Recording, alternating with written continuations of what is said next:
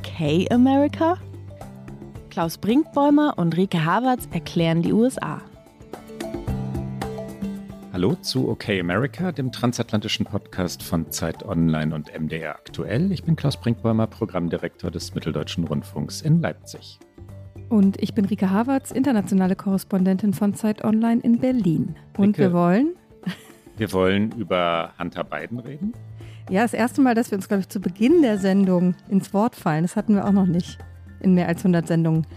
Solange wir einander weiterhin anlächeln, ist das erlaubt. Hunter Biden? Nicht sofort, ne?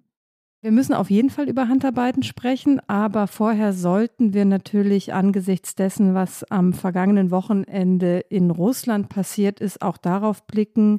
Die Internationalität beschäftigt uns ja immer wieder, vor allen Dingen der russische Angriffskrieg in der Ukraine und das, was sich dort am vor allen Dingen Samstag abgespielt hat, beschäftigt natürlich dann in einem indirekten Weg auch wieder die USA, die internationalen Bündnisse und deswegen wollen wir schauen, was ist da passiert mit dem gescheiterten Aufstand in Russland und vor allen Dingen, wie sind die Reaktionen aus den USA darauf? Es war ja ein schöner Scherz auf Twitter, dass der Putsch, der versuchte Putsch, der Aufstand in Russland nur von Hunter Biden ablenken solle. Hast du das gesehen? Ja, es ist natürlich alles immer nur eine Konstruktion, um von den eigentlich wichtigen Themen abzulenken und in dem Fall natürlich aus republikanischer Sicht, man kann gar nicht republikanisch sagen, aus verschwörungstheoretischer Sicht die Ablenkung von Hunter Biden. Ja, das, ich glaube, wenn man das Jewgeni Prigozhin sagen würde, würde er vermutlich sagen, nein, nein, ganz so war es dann doch nicht. So war es dann doch nicht. Vielleicht muss man diesen Scherz ausnahmsweise erklären. Die Republikaner, und wir kommen später zu Hunter Biden, sagen immer, immer, immer, ja, aber was ist denn mit Hunter Biden? Wenn gegen Donald Trump ermittelt wird, wenn Donald Trump angeklagt wird, dann kommt immer dieser Satz, ja, aber Hunter Biden. Und das ist ein klassischer Fall. In Amerika spricht man da von Whataboutism, also What about Hunter? Und wir kommen später noch dazu. Hunter Biden ist eine Chiffre, Hunter Biden ist eine große Erzählung geworden. Verdient er das, eine große Erzählung geworden zu sein? Wir machen einen kleinen Cliffhanger, dazu später. Hunter Biden auf jeden Fall die neuen, aber Hillarys E-Mails. Das ist ja, ja. das hat es abgelöst. What about her E-Mails? What about Hunter? Und jetzt aber nach Russland. Jetzt einmal nach Russland. Die meisten, alle vermute ich, unserer Hörerinnen und Hörer haben natürlich mitbekommen, was da passiert ist. Deswegen nur noch zwei ganz kurze Sätze dazu. Es waren in Gänze 36 Das schaffen Stunden. wir nicht, Rike. Zwei ganz kurze Sätze schaffen wir nicht. Okay, ich bemühe mich mal. Ich bemühe mich mal um eine ganz kurze, wo stehen wir? Also, es waren 36 Stunden, in denen die Welt auf Russland blickte, weil dort die Wagner-Gruppe um eben den von mir schon angesprochenen Chef Jewgeni Prigoschin den Aufstand geprobt hatten. Es waren Bewegungen dieser Söldnergruppe zu sehen an unterschiedlichen Orten von Russland. Zwischenzeitlich standen sie wirklich nur wenige hundert Kilometer vor Moskau. Es gab so einen Moment am Samstagnachmittag deutscher Zeit, äh, wo, glaube ich, viele dachten, also wir auf jeden Fall, die wir uns auch journalistisch dann natürlich damit beschäftigt haben, wir nennen das im Journalismus eine Lage und es war eben eine Lage, wo tatsächlich äh, diskutiert wurde, okay, erfolgt jetzt in der Nacht der Sturm auf Moskau. Es war alles sehr unklar. Das alles fiel dann aber aus durch einen durchaus ja überraschenden Deal unter Vermittlung des belarussischen Präsidenten Alexander Lukaschenko.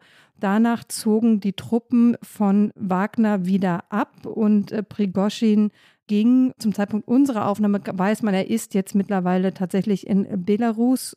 Strafverfolgungen gegen die Truppen wurden eingestellt und all das passierte eben zwischen ja, Freitag spätabend und Sonntagvormittag. Und natürlich haben nicht nur die deutsche Regierung und die europäischen Regierungen, sondern auch die USA auf diese Entwicklungen, die ein offener Machtangriff äh, auf Putin waren, von einem seinem ehemaligen engsten Vertrauten, Verbündeten Freund, ich weiß gar nicht, wie man sie nennen möchte.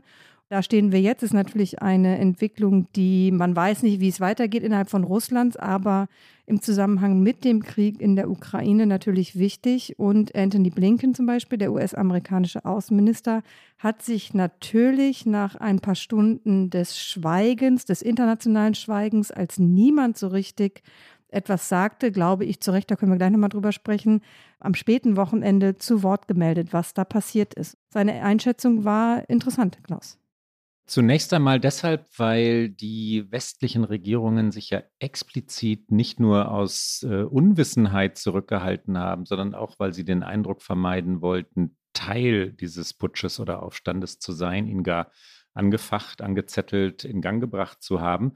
Blinken war dann deutlich in der Wortwahl. Er nannte die Ereignisse ungewöhnlich. Er, er, sagte, ich denke, wir haben weitere Risse in der russischen Fassade gesehen. Er erinnerte daran, dass Russlands Präsident Putin vor 16 Monaten kurz davor gestanden habe, Kiew einzunehmen und nun Moskau verteidigen müsse gegen einstige Schützlinge Putins. Prigoschin habe außerdem sehr öffentlich die angeblichen Gründe für Russlands Angriff auf die Ukraine in Frage gestellt. Auch daran erinnerte Blinken.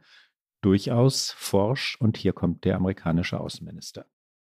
Think about it this way 16 months ago, Russian forces were on the doorstep of Kiev in Ukraine. Uh, believing they would take the capital in a matter of days and erase the country from, from the map as an independent country. Now, what we've seen is um, Russia having to defend Moscow, its capital, against mercenaries of its own making. Uh, so, in and of itself, that's extraordinary. And in so doing, um, we've also seen rise to the surface profound questions about the very premises for this Russian aggression against Ukraine that Prigozhin surfaced very publicly as well as a direct challenge to, to Putin's authority. So I think we've seen more cracks emerge in the, the Russian facade. It is too soon to tell exactly where they go uh, and, and when they get there. But certainly, uh, we, we have all sorts of new questions that Putin is right. going to have to address in the weeks and months ahead. Ja, und Blinken ist ja tatsächlich immer extrem gut aus meiner Wahrnehmung in der Wortwahl. Er hat dann nämlich auch noch gesagt, Putin werde in den kommenden Tagen und Wochen äh, ganz neue Fragen beantworten müssen. Das ist natürlich etwas, ähm, da sei der Verweis an dieser Stelle, weil es so eine volatile Situation ist in Russland gerade, dass natürlich alle aktuellen Informationen, die nicht in OK America vorkommen, sowohl beim MDR als auch bei Zeit Online natürlich jederzeit nachzuschauen, nachzulesen, nachzuhören sind.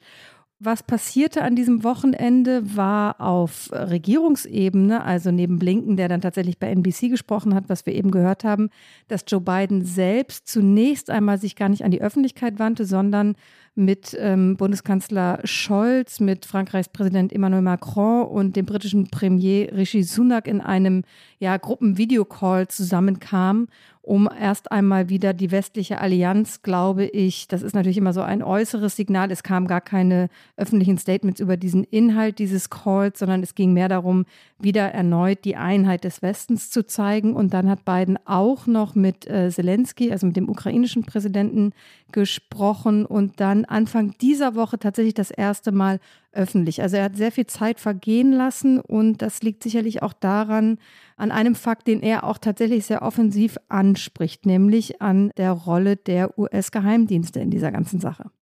Biden also wies darauf hin, dass er sich stündlich habe briefen lassen, dass die USA auf diverse Szenarien vorbereitet gewesen seien, wichtige Verbündete zur Kommunikation zum Videoanruf versammelt hätten und dann Zitat, weil wir sicherstellen mussten, dass wir Putin keinen Vorwand geben, um die Schuld auf den Westen oder die NATO zu schieben. Wir waren nicht beteiligt, das sagte Joe Biden. Wir hatten nichts damit zu tun. Dies war Teil eines Kampfes innerhalb des russischen Systems.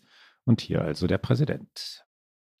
The, uh, the situation began to develop as it did. I directed my national security team to monitor closely and report to me hour by hour. I instructed them to prepare for a range of scenarios. I also convened our key allies on a, on a Zoom call to make sure we're all on the same page. It's critical that we're coordinated in our response and coordinated in what we to anticipate. We agree, they agreed with me that we had to make sure we gave Putin no excuse. Let me emphasize, we gave Putin no excuse to blame this on the West or to blame this on NATO. We made clear that we were not involved. We had nothing to do with it. This was part of a struggle within the Russian system. Genau dieses Wir waren nicht beteiligt bezieht sich auf die von mir gerade angesprochenen US-Geheimdienste, weil was dann mehrere US-Medien übereinstimmend berichtet haben, war, dass die Geheimdienste in Amerika von diesem versuchten Aufstand schon im Vorfeld gewusst haben. Anders als vor Beginn des russischen Angriffskriegs haben aber die USA, damals haben sie ja tatsächlich die Verbündeten sehr eng informiert und waren auch in der Öffentlichkeit sehr deutlich. Ich glaube, wir erinnern uns noch alle daran, dass Biden immer mit sehr mahnenden und tatsächlich ja sehr sorgenvollen Worten an die Öffentlichkeit ging, wo noch viele andere Länder äh, dachten, naja, das wird schon, das wird schon. Also anders als eben damals hat Biden diesmal gar nichts gesagt und die US-Geheimdienste, soweit man weiß, haben auch nur einige wenige Verbündete informiert, also nicht alle zum Beispiel im NATO-Verbund und auch innerhalb der USA wussten nur sehr wenige Eingeweihte, dass offenbar dieser Versuch der Wagner-Gruppe bevorsteht und die Interpretation, und das ist ja das, was Biden im Grunde genommen auch bestätigt hat durch seine Aussage, ist, dass man nicht Putin eben die Vorlage liefern wollte dafür, dass er sich dann hinstellt und sagt, dass das alles unter der Beteiligung der USA, vielleicht sogar auf Initiative der USA geschehen sei, zumal Mitte Juli, also in gut zwei Wochen, der nächste NATO-Gipfel in großer Nähe zur belarussischen Grenze stattfinden wird, nämlich in Vilnius. Meine Spekulation wäre auch, wenn Biden und die US-Regierung alles tun, dass diese Erzählung von Putin nicht stattfinden wird. Ausschließen kann man das natürlich nicht, dass er es trotzdem irgendwann noch so drehen könnte. Aber das erklärt zumindest das große Schweigen aus den USA, obwohl sie sehr viel mehr wussten, äh, sehr viel früher als alle anderen. But what about Hunter? Was ist mit Hunter, Rike? Hunter Biden? Ja, Hunter Biden. Das ist natürlich in den USA innenpolitisch äh, das große Thema und das war natürlich die große Wagner-Gruppenablenkung. Hunter Biden hat sich in der vergangenen Woche, bevor sich all diese Dinge, über die wir gerade in Russland sprachen, abgespielt haben, tatsächlich mit der Bundesanwaltschaft im US-Bundesstaat Delaware auf ähm, ja, zwei Deals verständigt. Und zwar hat er sich einmal in zwei Fällen der Steuerhinterziehung schuldig bekannt und in einem weiteren Fall hat der 53-jährige Sohn von Joe Biden außerdem eingeräumt, dass er kurzzeitig einen Revolver besessen hat. Und das ist in den USA tatsächlich nicht erlaubt, wenn man so wie Hunter Biden Drogenprobleme hat. Und mit denen geht er ja sehr offen um. Das ist bekannt. Und genau in diese Zeit fiel ein offensichtlich sehr kurzfristiger äh, Waffenbesitz. Es soll nur irgendwie zwei Wochen gewesen sein, bis seine damalige Freundin ihn wieder weggeschafft hat. Aber zwei Wochen sind zwei Wochen. In diesen beiden Ermittlungen, Steuern und Waffe, hat sich Hunter Biden jetzt schuldig bekannt. Das ist ein Deal, der in den USA üblich ist. Das gehört zur amerikanischen Justiz, das gehört zu Strafverfahren oder Strafermittlungsverfahren, Deals sollen Gerichte entlasten, Deals sollen dafür sorgen, dass es frühzeitig abgeschlossen wird. Die Republikaner, die darauf reagieren, halten nichts davon für normal. Sie vergleichen es mit den Verfahren gegen Donald Trump und sprechen von schreiender Ungerechtigkeit. Dazu kommen wir später noch einmal. Aber bleiben wir bei den eigentlichen Fällen. Der Bundesstaatsanwalt David Weiss hat erklärt, Hunter Biden habe für die Jahre 2017 und 2018 keine Bundeseinkommensteuer, Federal Tax ist der amerikanische Begriff, gezahlt, obwohl er jeweils mehr als 1,5 Millionen Dollar verdient habe. Das hätte etwa 100.000 Dollar Einkommenssteuer jeweils, also für jedes dieser beiden Jahre bedeutet. Das vorsätzliche Nichtbezahlen von Steuern ist in den USA ein Vergehen. Das kann mit Haft bestraft werden bis zu einem Jahr. Hunter Biden, du hast es ja gerade schon erklärt, Rike, wird außerdem zur Last gelegt, 2018 diesen Colt Revolver, Modell Colt Cobra 38, besessen zu haben, insgesamt zwei Wochen lang. Ein Verbrechen deshalb, weil er wegen der Drogen, von dir schon genannt, nicht berechtigt war, diese Waffe zu tragen. Theoretisch kann dieses Vergehen mit bis zu zehn Jahren Gefängnis bestraft werden. Die Schuldeingeständnisse, die Deals dürften dafür sorgen, dass es zu keiner Gefängnisstrafe kommt. Das ist der Sinn dieser Deals. Und diese beiden Vereinbarungen müssen tatsächlich noch von einem Richter abgesegnet werden. Aber davon kann man ausgehen, dass das passiert, weil das du hast es gerade schon angedeutet, ein extrem eingeübtes Prozedere im US-Justizwesen ist. Eigentlich sind sowohl Staatsanwaltschaft als auch Anwälte eher bemüht, Deals zu schließen, als Dinge vor Gericht zu bringen, weil da dauert es lange, es ist teuer, die Gerichte sind überlastet und insofern würde ich, ohne dass ich das jetzt empirisch statistisch beweisen könnte, sagen, dass wahrscheinlich mehr Fälle nicht vor Gericht landen als andersrum, weil eben dieses Dealmaking so ausgeprägt ist. Medienberichten zufolge strebt die Staatsanwaltschaft eben nach diesen Deals eine zweijährige Bewährungsstrafe für Hunter Biden an, die außerdem mit Auflagen verknüpft sind. Und wenn es so käme, dann ist natürlich für Hunter Biden die Sache in diesen beiden Fällen glimpflich ausgegangen. Sein Anwalt Chris Clark hat dann auch gesagt, sein Mandant wolle Verantwortung übernehmen für diese Fehler, die er in einer Phase von Tumult und Sucht in seinem Leben begangen hat. Danach ist natürlich für sein Verständnis, also sowohl des Anwaltes als auch Hunter Biden, als auch vermutlich die gesamte Biden-Familie, sind diese fünfjährigen Ermittlungen, so lange wurde tatsächlich in diesen beiden Fällen ermittelt, nun beendet. Der von dir angesprochene Bundesstaatsanwalt David Weiss, der übrigens von Donald Trump ernannt worden war und deswegen auch mit diesen Ermittlungen betraut worden war, der hat dagegen gesagt, die Ermittlungen zu Hunter Biden würden andauern. Das muss er natürlich auch sagen, weil bis der Richter diese Deals nicht abgesegnet hat, kann er auch keine Ermittlungen abschließen. Das Weiße Haus war wie soll man sagen, wortkarg. Der Präsident hatte keine große Sehnsucht danach, diesen Fall und seinen Sohn öffentlich zu kommentieren. Es gibt ein Statement des Weißen Hauses, Zitat, der Präsident und die First Lady lieben ihren Sohn und unterstützen ihn, während er sein Leben weiter neu aufbaut. Wir werden das nicht weiter kommentieren.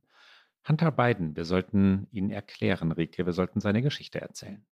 Das sollten wir unbedingt. Wir haben, glaube ich, in einer unserer ganz frühen Folgen tatsächlich mal eine Sendung über die Familie Biden gemacht, aber Hunter Biden sollten wir in diesem Zusammenhang auf jeden Fall noch einmal erklären. Er hat tatsächlich lange zu kämpfen gehabt mit einer Alkoholabhängigkeit, mit einer Drogenabhängigkeit. Das vor allen Dingen auslösende Moment dafür, das sagt er auch selbst. Es gibt ein paar Jahre zurückliegend mehrere Interviews, in denen Hunter Biden sich geäußert hat, eine ja Kombination war aus einer äh, unglücklichen Beziehung, aber vor allen Dingen ging es tatsächlich um seinen Bruder Bo. Der starb 2015 an den Folgen eines Gehirntumors. Das war für die gesamte Familie tragisch. Bo war The Golden Child, muss man sagen. Im Vergleich bei den beiden Brüdern war eben Bo derjenige, von dem, glaube ich, auch Joe Biden davon ausgegangen war, dass er, so wie eben der Vater in die Politik gehen würde, dass er eine große Karriere machen würde. Hunter war schon immer derjenige, der da etwas im Schatten stand. Und dieser tragische Tod, der hat dann tatsächlich Hunter Biden aus der Bahn geworfen. Die tragische Geschichte oder unglückliche Liebesgeschichte, von der du gesprochen hast, Rike, hat deshalb ja ihre besondere Dimension, weil es um die Witwe des Bruders Bo geht. Hunter war zusammen mit Hallie, der Witwe Bos, und diese Beziehung war unglücklich und darauf folgten Alkohol, Drogen, wobei es die auch schon vorher in Hunters Leben gegeben haben soll. Ich meine die Drogen. Er hat im Mai 2020 noch einmal geheiratet. Melissa Cohn ist seine Ehefrau. Es gibt ein Kind. Außerdem gibt es ein Kind aus einer früheren Beziehung. Hunter Biden ist also zweifacher Vater. Aktuell lebt er übrigens als Künstler in Kalifornien. Es gab mal einen äh, sehr großen Text in der New York Times, wo auch die Werke gezeigt wurden. Aber die, wie ich finde, eigentlich etwas spannendere Geschichte ist, die ich noch aus meiner Zeit in Washington erzählen kann, als ich mit einer Freundin abends mal vom Kino zurücklief in unseren äh, Kiez und äh, die Freundin lebt schon seit 25 plus Jahren in Washington DC und dann gingen wir an einem äh, Waschsalon vorbei, an so einem Laundromat und dann sagte sie, das ist übrigens der Waschsalon, äh, in dem Hunter Biden immer seine Drogen gekauft hat. Ich muss die Koordinaten jetzt nicht durchgeben, aber das fand ich natürlich äußerst spannend und es ist auch heute noch eher so eine shady Ecke gewesen, äh, an der wir da vorbeiliefen. Und man konnte sich das gut vorstellen, fast wie so in einem mittelschlechten US-amerikanischen Film, wie dann in diesen grell beleuchteten, aber ansonsten komplett dunklen Waschsalons. Also der Waschsalon hell beleuchtet, alles drumherum, keine Straßenlampen, eher dunkel. Und wie dann da solche Drogendeals äh, über die Bühne gingen, zumal Hunter Biden auch tatsächlich von Crack abhängig war. Also wir sprechen jetzt hier nicht nur über ich sag mal, die, die Szene Droge in Washington und anderen großen äh, Städten, Koks oder ähnliches, sondern er war tatsächlich von Crack abhängig. Aber es geht natürlich auch noch weiter in dieser Biografie. Es geht nicht nur darum, dass er jetzt mit diesen zwei Deals eventuell seine durch die Drogen- und Alkoholsucht, wie er es versucht zu sagen, Steuerschuld und diese ganzen Tumulte hinter sich gelassen hat, sondern es gibt auch immer noch die Ukraine-Affäre. So nennen sie zumindest die Republikaner und ich glaube, technisch korrekt ist es nicht von Affäre zu sprechen, weil es gibt keine keine Beweise, es gibt keine Verfahren, aber es ist auf jeden Fall eine unglückselige Geschichte, sowohl für Hunter als auch für Joe Biden. Ja, die wesentliche Frage, die die Republikaner auch nicht verschwinden lassen, sondern immer wieder hochholen, ist die Frage eben, ob Hunter Biden die Position seines Vaters, der damals Vizepräsident unter Obama war, für Geschäfte in der Ukraine und dann auch in China, aber wir reden über die vermeintliche Ukraine-Affäre, ausgenutzt hat. Unter anderem dreht sich das Ganze um eine Anstellung beim ukrainischen Gasunternehmen Burisma. Wir erinnern uns, das war Teil der Anhörungen im amerikanischen Kongress. Ab dem Jahr 2014 war Hunter Biden dort. Angeführt wurde der Konzern damals von einem Oligarchen, der dann schnell unter Korruptionsverdacht stand. Hunter Biden bekam ein hohes Monatsgehalt dort und Joe Biden kümmerte sich für die Obama-Regierung um die Ukraine, um besondere Beziehungen zur Ukraine, gerade eben auch wegen der Spannungen zu Russland. Bis heute wurden, und das ist wichtig, wenn der Begriff Affäre so beiläufig fällt, keine Hinweise, keine Beweise, keine tragenden Indizien für eine tatsächliche Verquickung von, wie sagen wir, familiären und politischen Interessen gefunden, also für Einflussnahme, für eine verbotene oder unmoralische Einflussnahme. Aber Donald Trump hat natürlich versucht, daraus Kapital zu schlagen im Wahlkampf gegen Joe Biden. Er scheint Militärhilfe für die Ukraine zurückgehalten zu haben, um Zelensky dazu zu drängen, die Bidens untersuchen oder durchleuchten, vorführen zu lassen. Und dann noch What about the laptop? Es, es gab noch einen, einen laptop -Regel. Ja, What about the laptop? 2019 hat Hunter Biden offensichtlich bei einem Computerspezialisten in Wilmington, wo ja auch das Privathaus von äh, Joe und Jill Biden ist, abgegeben und ihn dann aber nicht mehr abgeholt. Ominöserweise landete dieser Computer beim FBI und bei Trumps damaligem Anwalt und Vertrautem Rudy Giuliani und äh, so kamen sie an Kopien von diesen Daten, aber auch aus diesen Daten, die ja nun auch dem FBI zugänglich waren, wurde niemals etwas so Konkretes, dass es tatsächlich eine strafrechtliche Verfolgung oder sonstige Ermittlungen nach sich gezogen hat. Trotzdem ist eben der Laptop eine ähnliche Chiffre wie Hillarys E-Mails und man muss sagen, auch wenn es auf juristischer Ebene bislang und ich glaube auch, es ist, also es wird keine Konsequenzen mehr haben, es sei denn, es kommen jetzt komplett neue Dinge ans Licht. Aber die Optik ist natürlich schwierig. Das muss sich sowohl Hunter Biden als auch vor allen Dingen Joe Biden gefallen lassen, weil er war als Vizepräsident unter Obama für die Außenpolitik sehr mitverantwortlich und vor allen Dingen an der Ukraine-Politik eng beteiligt, was sich ja heute auch zeigt, weil er sehr glaubhaft immer vermittelt, dass ihm nicht nur, weil es natürlich zentral ist, dass dieser russische Angriffskrieg keinen Erfolg hat, aber seine Verbindungen zu der Ukraine sind glaubhaft, glaubwürdig eben aufgrund seiner Zeit als Vizepräsident. Und dann hätte natürlich rückblickend sein Sohn niemals dort in diesem Land einen derart hochdotierten Posten bei einem derart wichtigen Unternehmen, also es ist ja kritische Infrastruktur, wenn es um ein ukrainisches Gasunternehmen geht. Und das hätte man eigentlich auch schon damals, also ungefähr, wann war es, 2014, hätte man das auch schon besser wissen müssen, dass diese Optik eigentlich nichts anderes als unglücklich sein kann. Ja, vor allem versuchen die Republikaner ein Gesamtbild entstehen zu lassen. Und das ist das vom kriminellen Sohn, der vom Vater protegiert wird, vom Justizministerium, das ungerecht agiere und Trump mit aller Härte verfolge, während es Hunter Biden schone. Und dann geht es immer auch um so die Schlampigkeit. Das ist die republikanische Erzählung der Bidens, ja, dass sie einfach nicht sorgfältig sein, nicht präzise sein, nicht sauber trennen würden zwischen Rollen, dass dann ein Laptop herumliegt und Akten herumliegen oder lägen. Der Konjunktiv ist wichtig. Ich bin bei der republikanischen Erzählung. Und dafür liefern die Bidens Material. Politisch nicht klug. Ne? Politisch ist auch Hunter Bidens Verwicklung in der Ukraine nicht klug. Strafrechtlich, wie gesagt, bisher kann man ihm nichts vorwerfen.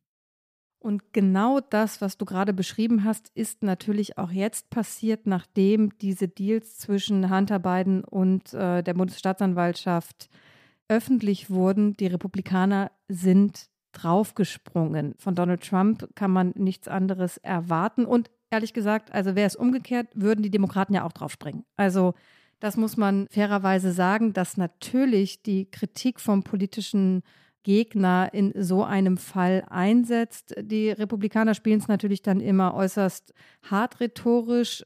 Trump sprach auf Truth Social, seiner eigenen äh, Plattform, von einem korrupten beiden Justizministerium, das eben Hunter Biden hunderte Jahre krimineller Haftung erspare und sie würden Hunter quasi nur eine Art Verkehrsstrafzettel, also ein, ähm, wie heißt es auf Deutsch, eine Ordnungswidrigkeit im Grunde genommen, a slap on the wrist. Wie, ich kann, kann, bin gerade im Deutschen so. Ein Knöllchen. Knöllchen, du genau. Äh, Knöllchen sagen, ich möchte Rika. eigentlich Knöllchen sagen. Das wollten wir in unserem amerikanischen Podcast schon immer unterbringen, dieses Wort. Das System sei kaputt, hat Trump natürlich hinzugefügt der ja, wie wir in unseren vergangenen Folgen detailliert beschrieben haben, selbst mittlerweile äh, in zwei Verfahren angeklagt sind. Und da geht es um, zumindest in dem einen, um deutlich mehr als um eine Steuerhinterziehung. Und auch andere, ich sage mal, Conservative Hopefuls äh, haben sich geäußert.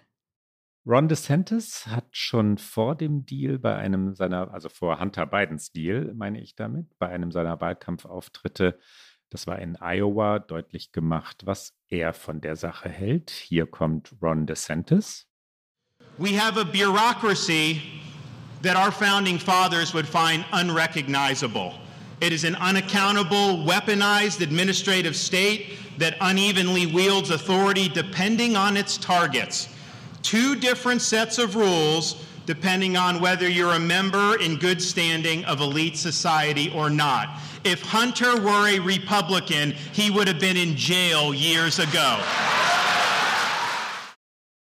Ron DeSantis also sagt, wir haben eine Regierungsbürokratie, für die sich unsere Gründerväter schämen würden. Ob die Autoritäten eingreifen, hängt davon ab, ob man Teil des elitären Systems ist. Es gelten unterschiedliche Regeln. Wäre Hunter ein Republikaner, er wäre schon seit Jahren im Gefängnis. Zitat Ende. Und genau das ist das Narrativ, von dem wir gesprochen haben die vermeintlichen Eliten, die ungerechte Justiz, die demokratische Verschwörung, äh, die ja, Sippschaft der Bidens, denen der rote Teppich ausgerollt werde, alles in wenigen Sätzen verpackt durch Ron DeSantis. Im Repräsentantenhaus haben tatsächlich die Konservativen schon vor diesen Deals eine Untersuchung zur Familie des Präsidenten eingeleitet. Eben genau das versuchen sie irgendwie auch politisch zu manifestieren, was du gerade erzählt hast. Der Vorsitzende des zuständigen Ausschusses, der Republikaner James Corner, der hat nach diesen Deals von Hunter jetzt natürlich gesagt, diese Untersuchungen werden fortgesetzt. Ähm, sie sagen, es ist noch lange nicht vorbei, weil what about Ukraine? What about the laptop? What about everything. US-Generalstaatsanwalt Merrick Garland hat sich tatsächlich auch dann bemüßigt gefühlt, sich zu Vorwürfen zu äußern, dass eben das Justizministerium, was ja Trump das korrupte Biden-Justizministeriums genannt hat, die Ermittlungen gegen Hunter Biden verzögert oder verschleppt habe. Der ermittelnde Staatsanwalt, sagte er, sei, also David Weiss, jener David Weiss, den wir schon vorgestellt haben, sei von Trump ernannt worden. Er habe Weiss die volle Befugnis erteilt, Zitat, in jeder Art und Weise strafrechtlich zu ermitteln. Er wisse nicht, wie ihn irgendjemand daran hindern könne, so Garland weiter.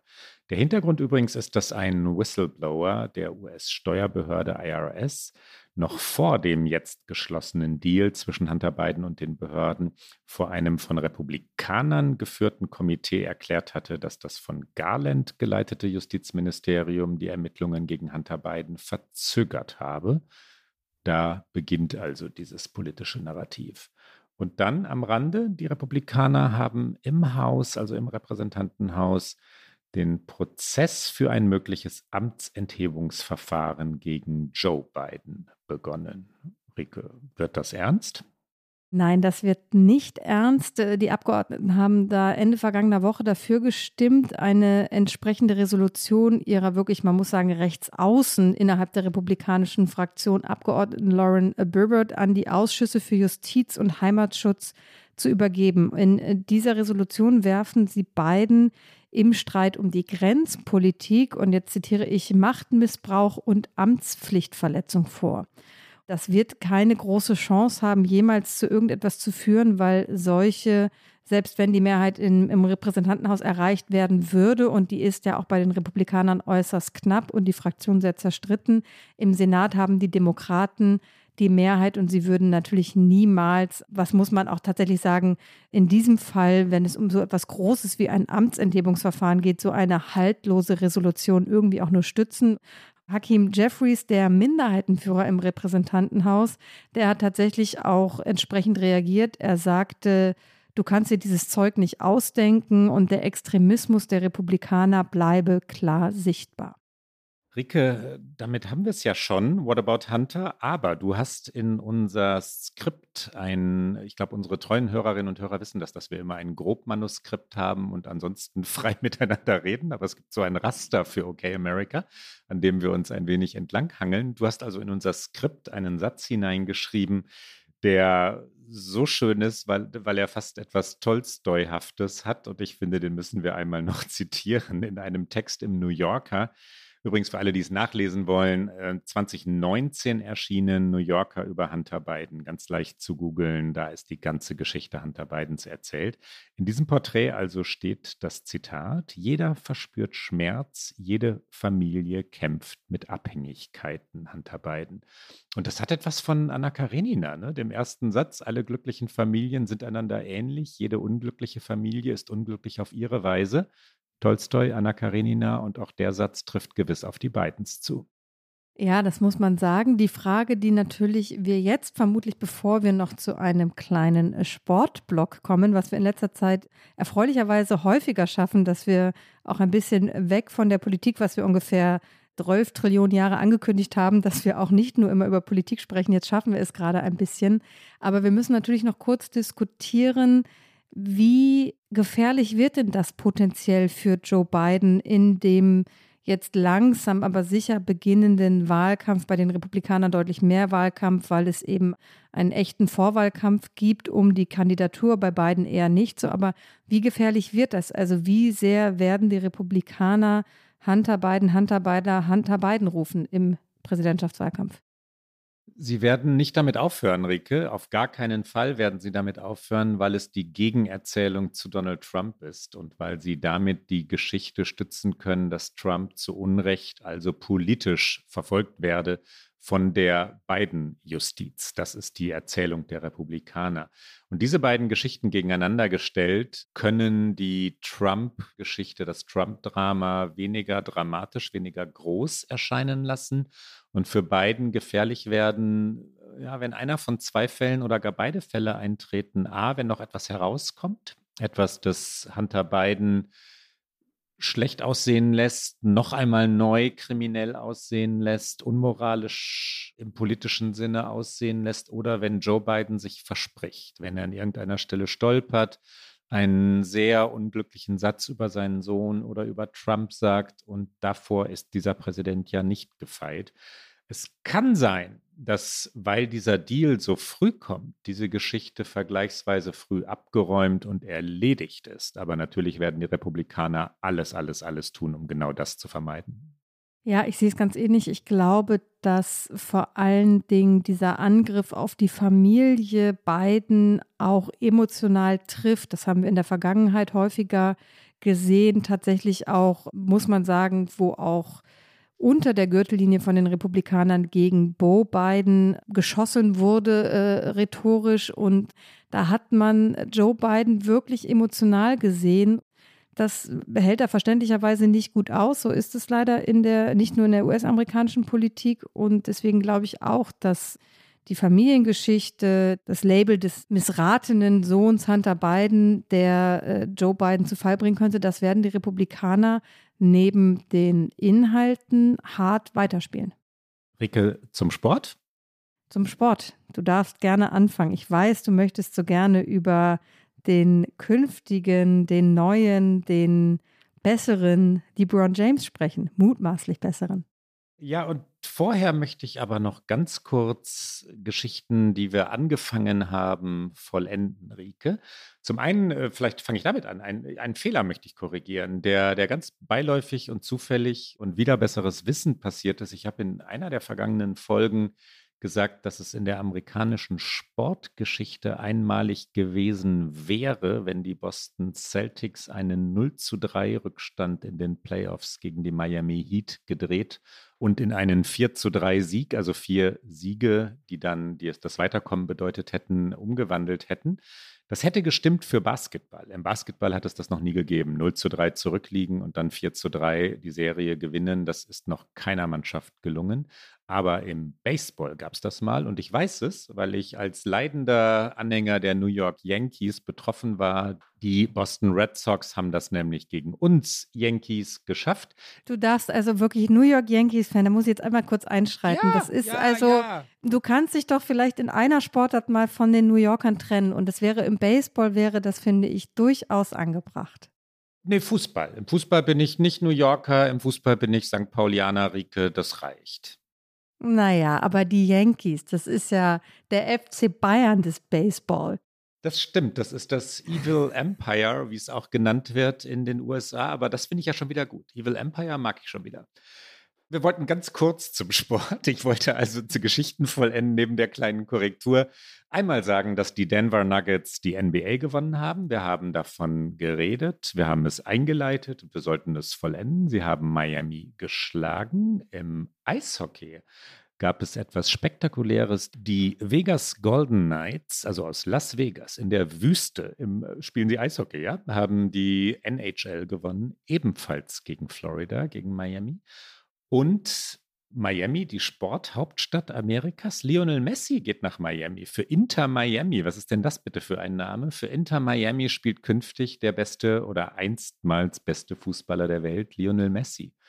Wir wollen aber was anderes in Wahrheit diskutieren heute. Ja, naja, aber über äh, Lionel Messi müssen wir natürlich trotzdem kurz sprechen, weil das so ein amerikanischer Deal ist.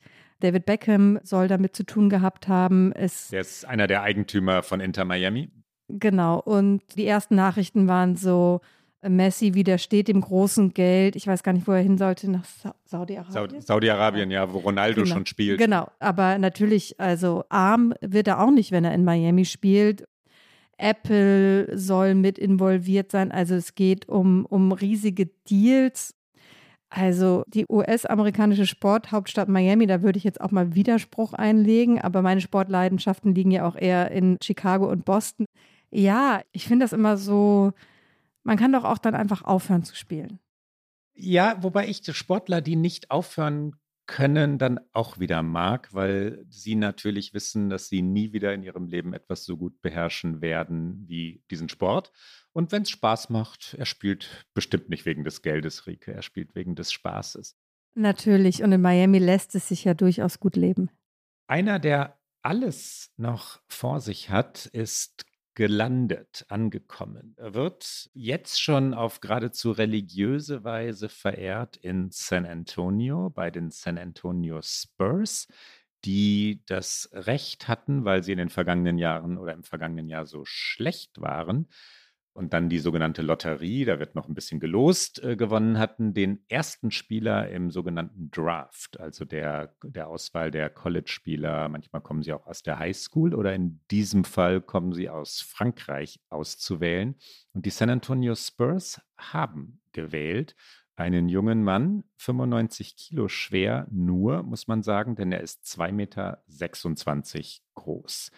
Victor wird er schon genannt oder Wemby wird er schon genannt. Also beim, beim Vornamen nennen die Amerikaner natürlich alle. Er hat einen langen, komplizierten Namen, Victor Wembanyama. Französischer Nationalspieler, Shootingstar und die Erzählung ist, der wird besser als LeBron James. Den Spitznamen braucht er natürlich allein schon, weil sich die US-Amerikaner mit diesem Namen schwer tun werden. Es gibt ja eigentlich nicht in jeder Saison, aber bei, bei vielen Drafts gibt es diesen einen Spieler, von dem alle sagen, der wird's. Genau, der nächste große, The Next, Jordan, LeBron, so, da gibt es ja eine ganze Reihe. Bei ihm scheinen sich tatsächlich alle einig zu sein, weil er trotz seiner 2,26 Meter sich offensichtlich, und so sieht es auch aus, wahnsinnig leichtfüßig und agil über den Court bewegt. Was ja eine Leistung an sich ist, wenn man einen derartigen großen Körper und der natürlich dann, wenn es um das Spiel an sich geht, allein durch die Größe schon enorme Vorteile mitbringt, aber dann sich nicht so schwerfällig wie andere Basketballer in der Vergangenheit, die eben auch vor allen Dingen durch ihre körperlichen Vorteile sehr, sehr gut wurden, sondern offensichtlich da auch noch durch so eine Beweglichkeit auszeichnet. Das mit 19 Jahren, äh, wie immer gilt, er wird sich an den US-amerikanischen Basketballstil gewöhnen müssen, werde ich jetzt mal mutmaßen. Das ist was anderes als der europäische Basketball, da wird er reinkommen müssen, aber wenn nicht mit 19, wann dann? Und San Antonio ist eine gute Heimat für Sportler, die es wirklich ernst meinen. Dort werden Athleten wirklich ausgebildet. Tim Duncan und andere waren über viele Jahre bei den San Antonio Spurs dafür, dass es ein kleiner Market, wie es im amerikanischen Profisport heißt, ist, also eine vergleichsweise kleine Stadt. San Antonio ist größer als, sagen wir mal, Münster, aber der Vergleich zu New York oder Boston wirft sie natürlich eigentlich zurück, aber gemessen daran sind sie extrem erfolgreich, weil sie fleißig sind, präzise sind. Und ich glaube, der wird es dort schaffen. Das war's für heute, Rico, oder? Das war's für heute, bis auf unser Get Out natürlich, was wir auf keinen Fall versäumen wollen.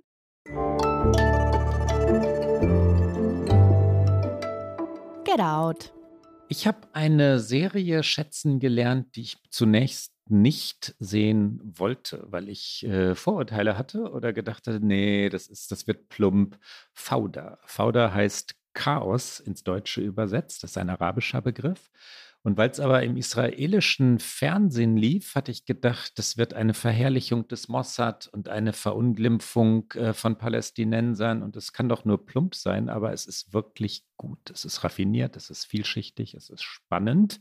Es geht sehr um eine israelische Eliteeinheit im Westjordanland und auf die Jagd auf Hamas-Terroristen, aber es geht bei weitem nicht nur darum. Fauda läuft auf Netflix inzwischen, uiuiui, ich bin in der dritten Staffel. Ich glaube, vier Staffeln gibt es. Das ist aber jetzt nicht wirklich sauber recherchiert. Ich empfehle Fauda.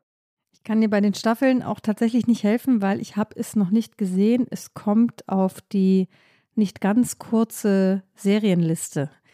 Ich empfehle einen Instagram-Account und zwar von New York Times Cooking. Über New York Times Cooking sprechen wir immer mal wieder, weil es natürlich die vermutlich weltweit führende Art ist, wie Medien äh, Rezepte verkaufen und präsentieren. Das macht die New York Times seit Jahren äh, wahnsinnig toll. Und sie machen auch wenig überraschend einen unglaublich schönen Instagram-Account. Vor allen Dingen möchte ich da die Reels empfehlen. Also die kleinen, nicht nur die Posts, sondern vor allen Dingen die kleinen, kurzen, überschaubaren Filme, die sie machen. Man kann sich die stundenlang anschauen. Also ich habe mich darin schon verloren, weil man dann von einem zum nächsten hüpft. Es sind äh, eben kurze Videos für fantastisch aussehende Dinge, äh, die man dann halt nur noch nachkochen müsste. Konjunktiv würde man nicht weiter Reels schauen. Da gibt es zum Beispiel etwas wie das perfekte Grilled Cheese, also das äh, ein amerikanischer Klassiker. Und man denkt, naja, gut, Toast und Käse und eine Pfanne, aber nein, das kann man in Perfektion noch lernen. Oder auch so schöne Dinge wie The Best Hangover Cure. Also was ist das beste Essen, wenn man einen Kater hat? Das alles kann man sehen auf dem Instagram-Account von New York Times Cooking. Das war's für heute bei OK America. Sie hören uns alle zwei Wochen donnerstags auf Zeit Online, mdr.de, in der ARD Audiothek, auf allen guten Podcast-Kanälen sowie immer wieder sonntags beim Podcast Sonntag von MDR aktuell. Und unsere nächste Folge, die hören Sie am 13. Juli. Wenn Sie uns schreiben wollen, erreichen Sie uns wie gewohnt unter okamerica.zeit.de. Bis dann. Bis bald.